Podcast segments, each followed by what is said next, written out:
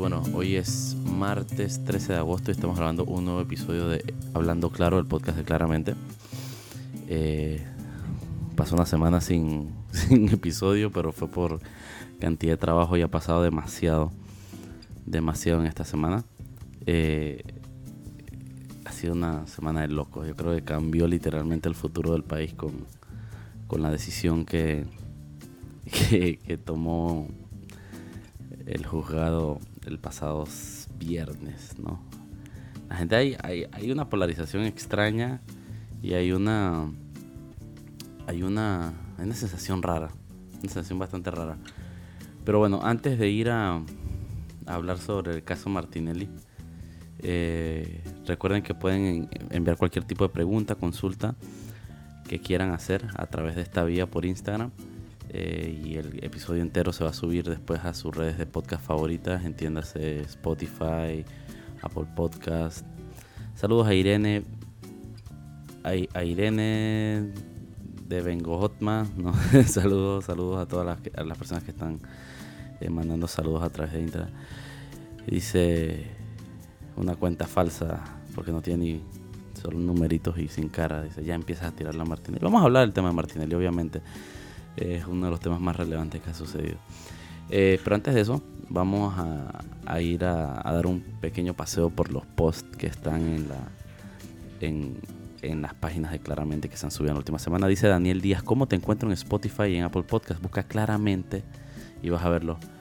Eh, saludos a Barcelofi, que a Barceló que está pendiente acá, dice que a quién voy a matar hoy. Yo no mato gente, se matan solos. Así que bueno, vamos a empezar con Zulay Rodríguez. Eh, la semana pasada, obviamente, por las protestas que se han estado eh, realizando en la Asamblea Nacional y exigiendo la, que se apruebe el reglamento, las modificaciones al reglamento interno de la Asamblea, ha despertado la furia y la ira de, de diputados que están acostumbrados a hacer lo que les da la gana, a no rendir cuenta, a no a comportarse como les da la gana, a, pensar que su país es, una finca y no es así. Entre ellas, obviamente, Zulay Rodríguez. ¿no? Entonces, nosotros queríamos que la gente sepa, y así como estamos haciendo docencia eh, con Benicio Robinson, de qué, ha hecho, quién es, eh, decidimos sacar una, una lista de hechos, de facts, sobre Zulay Rodríguez, que son bastante interesantes. Cuando los pones todos en una sola lista te das cuenta que hay algo bastante extraño y peligroso no entonces eh, quiero aprovechar y leer el, post que subimos. Dice conociendo a Zulay Rodríguez diputada del 86 en el 2010 siendo jueza suplente fue investigada en caso de narcotráfico al hacer una excepción y otorgar fianza a narcotraficantes hoy vinculados a caso del gallero en el 2011 se filtra audio donde supuestamente habla con el esposo y le dice que si mata al enano, entre comillas, lo haga sin que nadie se dé cuenta. Alegó manipulación de audios. En el 2013 presenta denuncia por extorsión contra narcotraficante Héctor Rojas, alias el enano. Eh, en el 2014 Héctor Rojas, el enano, nuevamente. Este enano es famoso en la vida de, de Zule Rodríguez. Una persona bastante relevante y, y sí le, como que roba la calma que se lo mencione. Pero bueno, en el 2014 el enano aparece en un video señalando a Zulay Rodríguez de recibir dinero de un cartel mexicano para su campaña política. Y en el 2016 asesinan a Héctor Rojas el enano saliendo de un restaurante en, San Francisco. Todo esto es información pública, los invito a que busquen. Eh, nosotros estamos diciendo cosas que sucedieron. Nosotros en claramente justamente apelamos a eso. Nosotros damos la información cruda. Tú saca la conclusión que quieras. Y es, preocupante que un diputado de la nación esté tan vinculada de distintas maneras a, casos de narcotráfico, narcotraficantes y, peor de un circuito que está tan afectado por justamente ese flagelo, ¿no? El tema de las drogas y el pandillerismo y todo eso. Entonces, obviamente, subimos este post que es nada más que hecho y despertó la ira la ira romana de, de Zulay Rodríguez y se empezó a atacar y decir que va a demandar y va a demandar como siempre y nunca hace. Y bueno, lo que significa que le llegó. Y eso es bueno. Porque aquí, aquí nos basamos en información y, está bien ya que basta de intocables. El país necesita saber qué, quiénes son las personas que están haciendo las leyes. Así de simple. Y Zulay Rodríguez, man, tú tienes que vivir con lo que has hecho y lo que no has hecho y te toca a ti dar explicaciones, no a nosotros dar explicaciones. A ver, eh, Teo de León dice, ¿se puede poner la denuncia? ¿Denuncia de qué? No entiendo. Eh, Daniel Díaz dice, ¿cómo verifico tus fuentes? Hay muchas personas que me dicen que tú dices mentiras y no puedo decir que es cierto solo porque tú lo dices. Eh, nosotros nos basamos en hechos. Toda, toda la información que está ahí es comprobable. Eh, si te parece que es mentira, no lo compartas. Sigue viviendo en la ignorancia. nosotros verificamos todas nuestras fuentes y todo nuestro contenido antes de publicarlo. Y puedo jactarme de que nunca se ha tenido que bajar un post de claramente porque por información eh, por información falsa. Nunca. Nunca. y las personas que conocen el funcionamiento claramente saben que hay temas que podemos estar seguros que son verdad, pero si no tenemos la validación no lo sacamos. Eh, pero bueno, estas son las eternas pelas de Sule Rodríguez con ella misma. Eh, es, es, triste que un diputado en vez de estar enfocándose en hacer leyes a beneficio del país esté simplemente preocupándose de atacar a la sociedad civil organizada que lo único que quiere es, rendición de cuentas. Es rendición de cuentas. Y, que la... Es algo tan básico, Manzulay no, fue, no se dignó en presentar su planilla. O sea, tuvo que el contralor venir y sacarla y tirarla para que... Para que... Para que se, supiéramos quiénes eran las personas, ¿no? Eh, dice, va al bar, siento que es más accesible acerca de Benicio, lo empiecen a investigar a que renuncie. Obviamente. Es así, es así. Eh, Van Lesis dice, según Zulay, ella, ella, ella te va a demandar. ¿Qué validez tiene eso? Esperamos la demanda. Que si, si algún día llega a mandar la contrademanda va a ser más sabrosa. a ver, seguimos con los posts que ha sacado claramente. después, el que día fuese hace cuatro días eh, salió una publicación nueva que dice, estos son los jueces que el día de mañana, o sea, el viernes, esto sale el jueves, eh, decidirán el futuro legal del expresidente Ricardo Martinelli, eh, en el caso de las escuchas ilegales. Y es interesante esto porque, a ver, son tres jueces tienen vinculaciones fuertes al, a Ricardo Martinelli y a casos anteriores relacionados a las víctimas. Entonces, ¿cómo es posible que se les haya permitido seguir. Incluso el, juez presidente, que es Roberto Tejera, él, pidió que no, lo, no, estar incluido, pero no se lo aceptaron. Entonces, porque él sabía el nivel de, vinculación que tenía con Martínez. Y vamos a, ir caso a, eh, caso, por, para, que entiendan. Roberto Tejera, uno de los jueces que tomó la decisión, fue ex vicegobernador de Mayín Correa, nombrado por Ricardo Martinelli. También fue asesor del Ministerio de Gobierno durante el gobierno de Ricardo Martinelli. Esta persona fue subalterna de Ricardo Martinelli y estaba haciendo el futuro de Ricardo Martinelli. ¿En qué cabeza cabe esto? ¿En qué cabeza? Es como que, a ver, yo tengo un empleado y después él, tiene que juzgarme a mí, al que ha sido su jefe, al que le dio el trabajo, al que le pagó, al que le... ¿Qué, qué imparcialidad puede haber en eso? Pero al parecer el sistema judicial no vio ningún problema. Aquí no hay que ser científico de la NASA, señores, para darse cuenta de que eso no, no, había, no, no debía ser. Eh, a ver, Arlene Caballero fue asistente de Harry Díaz durante el caso de los pinchazos. Eh, secretaria penal durante la presidencia de Yuprado, que fue nombrado por Martinelli. Eh, Raúl Vergara es otro de los jueces. Son tres jueces, recordémonos esto. a ver qué se dice acá, acá. A ver, eh, Raúl Vergara firma fallo condenatorio contra periodista Rubén Polanco con eh, por delitos contra el honor. Y Polanco es una de las víctimas de este caso también. Incluso creo que tengo entendido que él recusó a, eh, los tres, ¿no? aquí Mauricio Halpen dice, el circo es, es, es un circo la justicia en Panamá, sí, es un circo todas las personas pueden ver el conflicto de interés en, esta, en estos tres jueces, pero al parecer no, no, lo hay. Y bueno, se dio la decisión que todos sabíamos que se iba a dar. Eh, también el... Ah, yo voy a quiero terminar este podcast hablando y profundizando un poco en el tema Martinelli, pero quiero terminar de leer los posts, ¿no? Eh, a ver, hay otro más que sale que es eh, que, que tú sabes que, que, es lo triste de esta vaina, que, que están pasando tantas vainas en Panamá a la vez que que somos un país tan pequeño que, uno tiene que literalmente, ¿cómo se dice eso? Como segmentar, o, no, ni siquiera segmentar, decidir hacia dónde tú quieres dirigir la atención. Y es brutal porque hay cosas que son súper importantes, pero hay cosas que son más importantes y tienes que ver qué es lo más relevante. Ah, es brutal, es brutal. Y una de las cosas que está sucediendo que no podemos quitarle el ojo de encima es el nombramiento del Contralor. Y el post que salió fue, el PRD y sus diputados deciden respaldar a Gerardo Solís para el puesto de Contralor General de la República. Solís es miembro activo del PRD y fue precandidato a la presidencia y vicepresidencia en las primarias de su partido. ¿Cómo creen ustedes que maneje las planillas de los diputados? Y en la foto sale nada más y nada menos con el queridísimo eh, Benicio Robinson de la mano. Él fue a inscribirse al PRD de la mano de Benicio Robinson, señores. ¿Entienden eso? Es, una bestialidad, una bestialidad. Y, es triste porque este tipo, el, puesto del Contralor es un puesto tan importante que debe haber una persona independiente, libre de ataduras políticas. Esta persona que va a velar por el dinero de todo el país.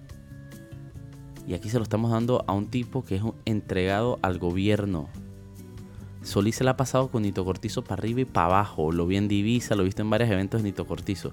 Con los diputados. ¿Ustedes creen que este tipo Gerardo Solís va a, poder decirle no a la Asamblea Nacional. Va a poder hacer lo que hizo Humbert con las planillas de la Asamblea Nacional. ¿Ustedes realmente creen eso? Este es un tipo. Este es un tipo. Pues, número uno es PRD, obviamente. Y número dos es entregado a estos, a, estos, diputados. Se, le debe. ¿Ustedes creen que, creen que él le va a decir no al presidente de su partido, Benicio Robinson? Bueno, esta es la figura que es muy probable que tengamos de Contralor. Y saben que Nito no va a decir nada.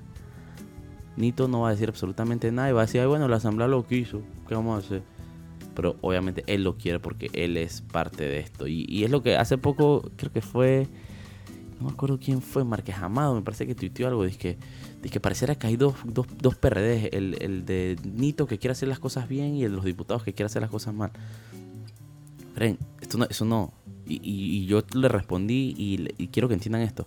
Esto no es un tema de dos PRD, esto es un tema del el mismo PRD haciendo el acto ese, no sé si lo han visto, que policía bueno, policía malo, ¿no? que uno es todo y que sí, te, y el otro va y te saca la mierda a golpes. Bueno, es exactamente lo mismo. Es el mismo PRD. Nito no estaría ahí sin esos diputados corruptos y esos diputados corruptos no estarían ahí sin el respaldo de Nito Cortizo. Entonces, dejemos de ver de que, ay, no, pero es que mira, Nito quiere hacer todo bien, son los diputados que están haciendo mal. No, son el mismo partido están confabulando justamente para, para darnos esa falsa impresión de que son cosas. Y no es así, señores, no es así, es la misma vaina. A ver, Carmencita O'Neill dice, cariño, ya no es la tristeza, es miedo lo que da. Y Yarim, el que quiere conocer a Panamá, que venga, eh, porque se acaba. O Serrano dice, e, e, ese man Solís no estaba involucrado en el caso de la chica Petit. Algo así escuché, no, no, no sé mucho. Pero este Solís es, digo, eterno candidato.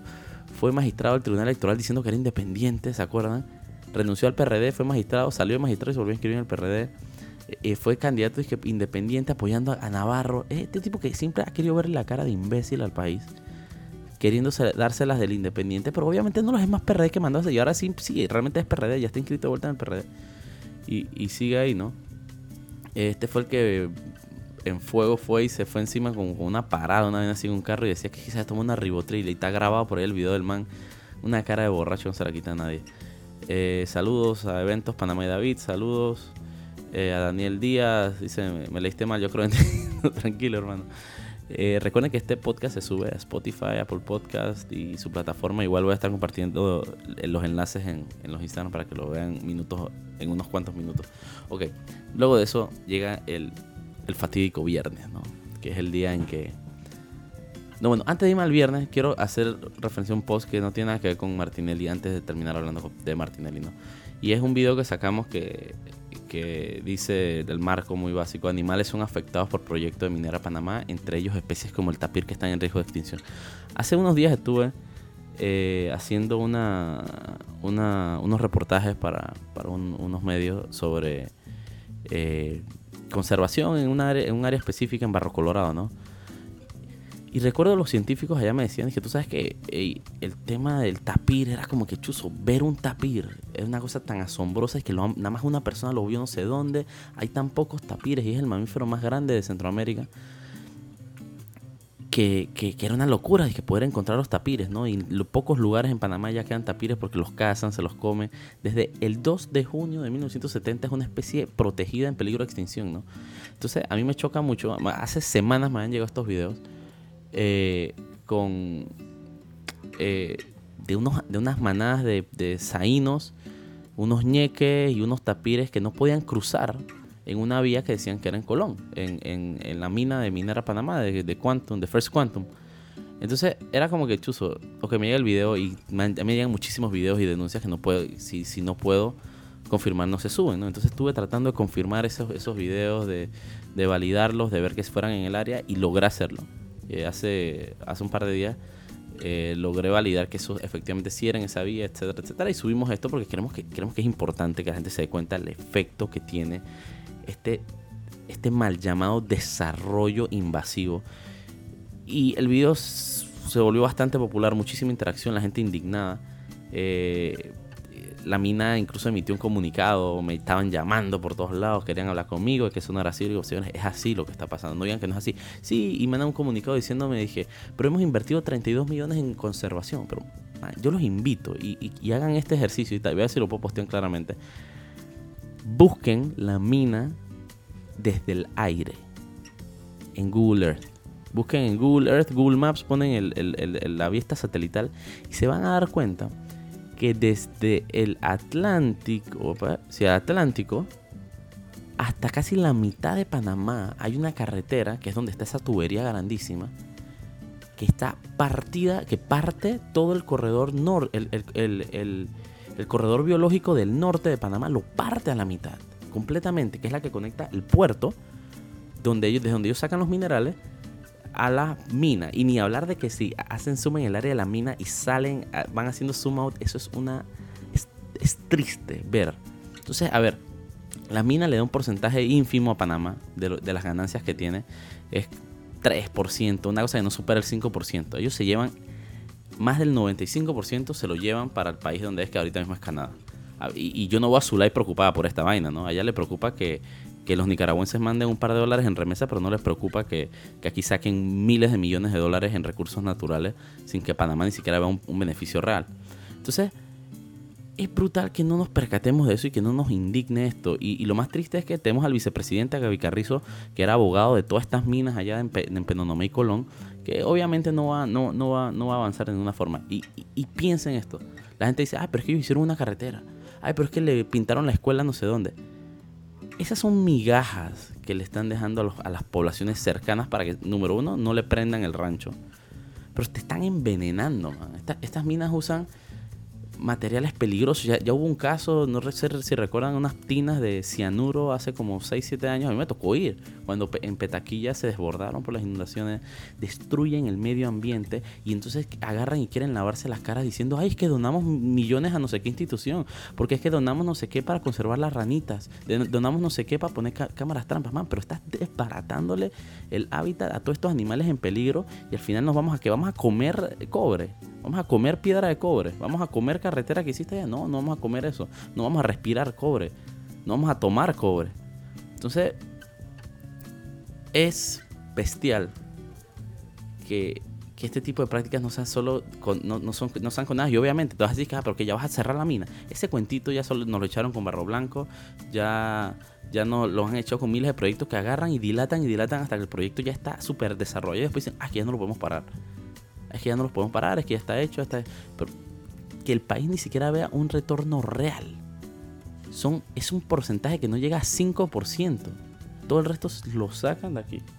Entonces, yo creo que eso, eso, eso es lo, brutal que está pasando ahorita. Y bueno, ahora vamos a eh, con, con, la salsa, la cereza del pastel.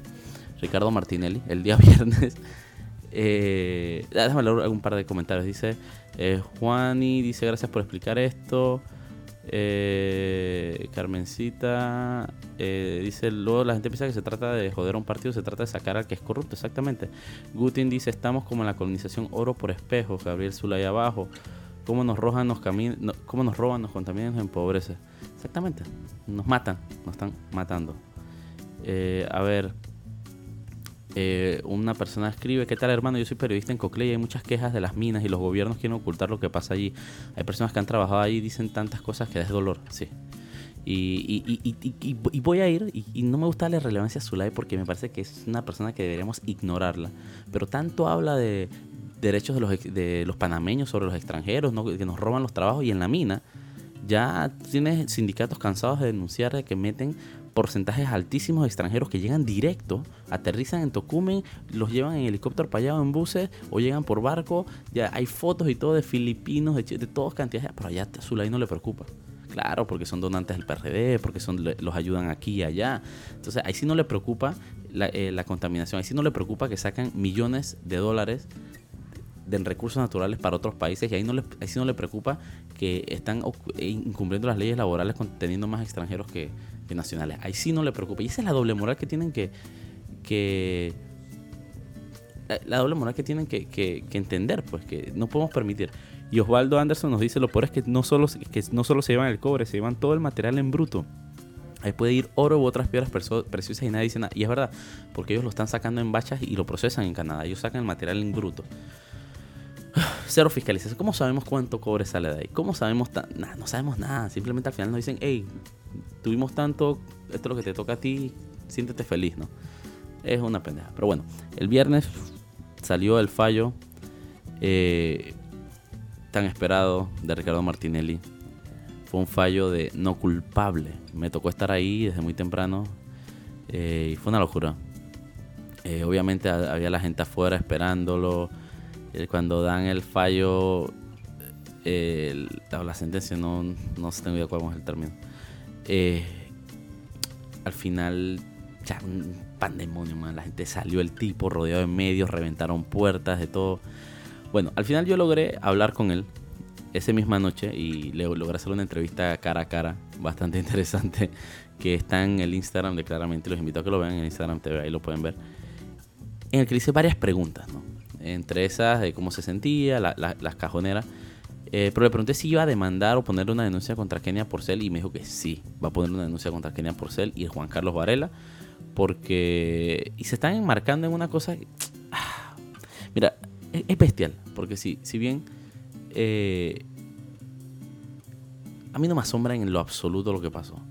El proceso fue tan trucho. Cuando tú tenías, no sé si recuerdan, dije, el, el Epicuiro, el Consejo de Seguridad, es que, ay, no es que yo presté la laptop. Eh, cosas que no tenían sentido. Entonces sí hubo una mala actuación del gobierno de Varela, del Ministerio Público. ¿Por qué la, estaban metiendo gastos de la Procuraduría cuando el proceso estaba en la Corte Suprema? Le dieron todas las armas a los abogados de Martinelli para que pasara lo que pasó. Eso no significa que Martinelli no haya pinchado, porque hay gente que fue pinchada. Y, lo más estúpido, ¿no? Que hay dos personas condenadas por el caso de pinchazo. Garús, Alejandro Garús y Gustavo Pérez, ambos directores del Consejo de Seguridad. Ellos fueron condenados por el mismo caso que, que se está eh, de Ricardo Martinelli, con las mismas pruebas incluso. Si se dan cuenta, las pruebas son pruebas trasladadas del caso de Garús y Gustavo Pérez al, caso de Martinelli. Entonces, mágicamente, Martinelli no tenía nada que ver. Martinelli, bajo la ley que crea el Consejo de Seguridad, es el jefe del Consejo de Seguridad. El presidente es el jefe del Consejo de Seguridad. Pero no. El man controlaba todo, pero menos el Consejo de Seguridad. Eh, es una estupidez. Pero nuevamente, eh, hubo, hubo bastantes. Yo creo que por el apuro y el afán de Varela y del gobierno de, del momento de, de meter preso a Martinelli, patinaron demasiado eh, patinaron demasiado. Yo creo que todo era obvio. Era obvio. Pero bueno, el tipo está libre, peligroso. No, ni siquiera lo, incapacitaron para cumplir eh, funciones públicas, nada. Entonces, eh, este tipo va a ir por la presidencia. Y es otra cosa que yo le, yo le pregunté a él. Eh, él, el día antes, del, creo que fue cuando estaban leyendo los alegatos, él dijo que, que él no aspiraba a nada, que él no, él no iba a, aspirar a ningún puesto de público, él simplemente quería descansar. Ya cuando lo dan libre, yo le pregunto, ¿y usted va a aspirar a algún cargo? Y me dice que todo es posible, todo es posible. Ese tipo va a aspirar a cargo. Eh, al final, eh, él llama a Varela por diosero y un par de cosas. Fue una entrevista bastante interesante. Y la. Al final terminé hasta un rato metido en la fiesta, Martín, que fue lo interesante, lo, más brutal del asunto, porque logré hacer fotos adentro de la fiesta. Después se dieron cuenta que estaba ahí, obviamente me sacaron. Pero yo creo que esta crea una polarización bastante extraña. Eh, hay gente que lo respalda y es, verdad, hay gente que lo respalda. Yo no puedo, no me atrevo a decir que, le pagan a la gente para que vaya a respaldarlo. No, el man lo adora, el man tiene un carisma bestial y no lo podemos obviar. Que y usualmente gente, y tú te das cuenta, y va a sonar bien brutal esto que voy a decir, pero tú nada más miren en redes sociales los comentarios de la gente que lo respalda. Y son unas vainas que parecen de niños de dos años, escrito por mi, hijo de cinco años, creo mejor. Eh, y el, y el resto son personas vinculadas a casos de corrupción. Eso parecía una pasarela. Esa fiesta era disque, disque Jaime Ford, eh, Sans Llorens, eh, diputados, exdiputados. era una bestialidad. Es una bestialidad lo que, lo que había eso. Eh, dice Ferabdiel, eso da miedo con tanta gente ignorante en este país. Eh, mucha gente lo ama. O Serrano. a ver. Entonces, la man, la, polarización está, la gente le tiene miedo. Yo le tengo miedo. Yo estoy en países que estamos polarizados haciendo cobertura y, y, es foco. Y es foco, foco, foco. Brutal. Pero puede generar indignación. Y la indignación es buena. La indignación es el combustible que nos mueve a las personas que quieren un mejor país, que quieren hacer cambios reales. Entonces, eh, hay que saber capitalizar esa indignación, saber cómo utilizarla, saber hacia dónde dirigirla. Y, es en lo que estamos tratando. Es difícil porque obviamente, eh, a ver, este martes, hoy, no hay convocatoria a la Asamblea. Eh, varias razones. Pero se está convocando para el próximo martes en la Corte Suprema la Corte Suprema, eh, voy a estar subiendo un arte claramente y va, muchísimas personas se están sumando, muchísimos movimientos que incluso no estaban sumándose al tema de la Asamblea, porque están preocupados por el tema de justicia. Es verdad, aquí en Panamá no es posible que la calidad de justicia que recibes la defina el tamaño de tu bolsillo. Y eso es lo que sucede. Aquí te meten 5, 6, 7 años por robarte una laptop. No te esté bien, obviamente eres un delincuente igual. Pero tú te robas millones y no pasa nada nada, te vas casa por cárcel, puedes vivir en tu yate si te da la gana, puedes hacer lo que te da la gana. Entonces aquí hay castas en la justicia. Aquí hay un recordemos investigaciones que se han hecho en periódicos de que hay tarifario. Tú sabes cuánto cuesta un fallo a favor, en contra, cuánto cuestan las medidas cautelares en la Corte Suprema. Tenemos magistrados que salieron diciendo que fueron grabados. Tenemos magistrados como Moncaluna que, que fueron condenados y pasaron un par de meses ahí en una cárcel con lujos y ahora ya están disfrutando lo que se robaron. Entonces, la justicia está mal. Y por eso queremos redirigir la protesta del próximo martes 20 a la Corte Suprema de Justicia. Esperamos que vayan, que lleven, no sé, trampas de ratas y las pongan en, la, las escaleras, hacerlo dinámico y, que, y volver costumbre la protesta de los martes. Así de simple, que la gente proteste los martes. Eh, y bueno, eh, vamos, a, vamos a estar divulgando esto con los amigos de Praxis, de otros, de otros medios alternativos y de, y de la sociedad civil, eh, incentivando este tipo de, de, acción ciudadana. Al final somos, eso es parte de ser ciudadanos y tenemos el derecho a hacerlo y la responsabilidad de hacerlo. Eh, quiero leer un par de comentarios antes de terminar. A ver, Gabriel Francisco dice, ah bueno, Juani, Juani dice dónde fue la fiesta. Fue como por ahí por cerca de su casa, por, por Coco del Mar. Una vaina de fiestas que hay ahí. Eh, a ver, dice aquí se necesita una segunda vuelta electoral, luchemos por la segunda. Caroma dice el día de la celebración en casa del loco pareció una reunión de Alibaba y los 40 ladrones, ¿verdad? Eh, la Barbie Emily, la Barbie Emily dice y la asamblea haciendo fiesta. Eh, Cheo Urrutia dice la mayoría de los abogados que conozco hablan de que el proceso fue mal llevado y eso es el resultado. Bueno, señores, esto fue el episodio de hoy del podcast de Claramente Hablando Claro pendientes martes 20 de agosto, escalinatas de la Corte Suprema de Justicia. Hay que ir. Vayan, lleven dos personas, lleven sus trampas de rata, lleven sus pancartas, lleven sus altavoces, pero vamos a normalizar. No podemos normalizar la corrupción, normalicemos la protesta, señores. Saludos.